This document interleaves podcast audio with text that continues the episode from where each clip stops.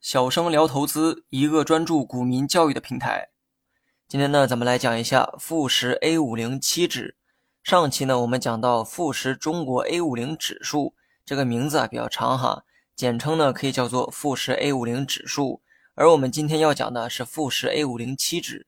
听这个名字啊，你也能猜个大概，二者呢必然有紧密的联系，甚至呢你在其他平台也能看到这方面的教学。但是教学的质量啊，真是不敢恭维。因为所谓的那些老师呢，他们本身啊也是非专业出身，所讲的内容呢也是照本宣科。今天我要讲的富时 A 五零七指被称为是 A 股的先行指标，意思是通过观察富时 A 五零七指的走势，你可以窥探到 A 股接下来的走势。听起来是不是很刺激啊？不过在这之前呢，你得先了解一下啥是富时 A 五零七指，它和我们之前讲的富时 A 五零指数又有啥区别？富时 A 五零指数啊，它是个股票指数，而富时 A 五零期指呢，则是期货指数，这个是二者的根本区别。那么简单回顾一下上期的内容，在 A 股市场挑选最具代表性的五十家公司的股票，然后呢编制成一个股票指数，这个指数呢就是 A 五零指数。因为编制这个指数的公司啊叫做富时，所以呢也叫做富时 A 五零指数。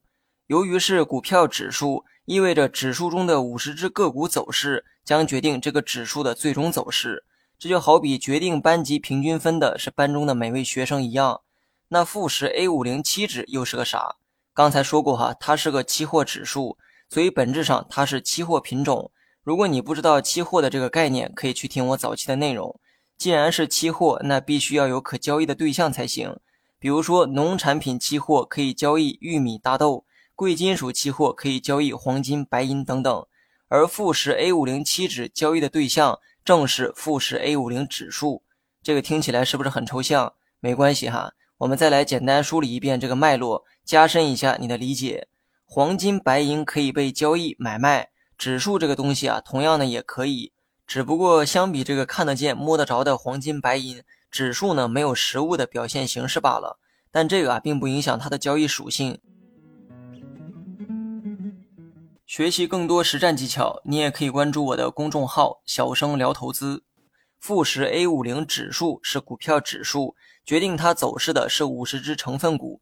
但现在我们把整个指数包装成一个商品，供人们去交易，这个富时 A 五零指数就有了被交易的属性。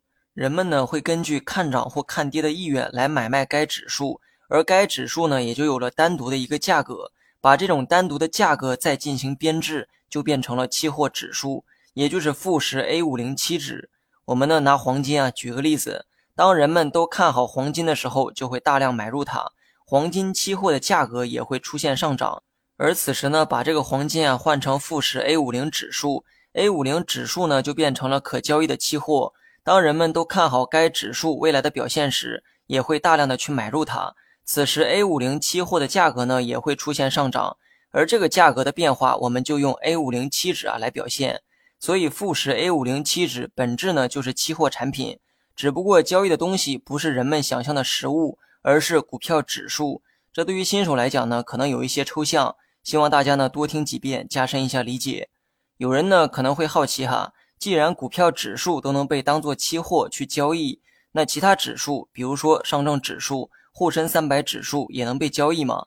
答案呢是肯定的。这些我们熟悉的指数，同样也有对应的期货指数，像玉米、大豆这样的呢，叫做农产品期货；黄金、白银呢，叫做贵金属期货。而今天我所讲的这些呢，叫做股指期货，也就是将股票指数作为交易的对象进行买卖。那么最后，我们再来解释一下，为何富时 A 五零期指被称为 A 股市场的先行指标？原因呢很简单，因为股票市场的交易时间通常只在白天进行。比如 A 股的交易时间大概是从上午的九点半到下午的三点，而富时 A 五零期指呢属于是期货，它的这个交易时间啊比较长，几乎是全天交易。除了跟 A 股重合的白天之外，夜间呢也会进行交易，这就给人们提供了时间差。人们通过这期间富时 A 五零期指的表现，一定程度上也能提前窥探 A 股开盘后的走势。另外呢，很多人不知道在哪里寻找这个富时 A 五零期指，你们呢可以打开这个交易软件，在期货一栏啊寻找看看。如果看到富时 A 五零期指主联，或者是富时 A 五零期指连续的话，说明呢你找到它了。观察这两个中的任何一个都可以。如果你学会了，千万别忘了评论区回复六六六。好了本期节目就到这里详细内容你也可以在节目下方查看文字稿件。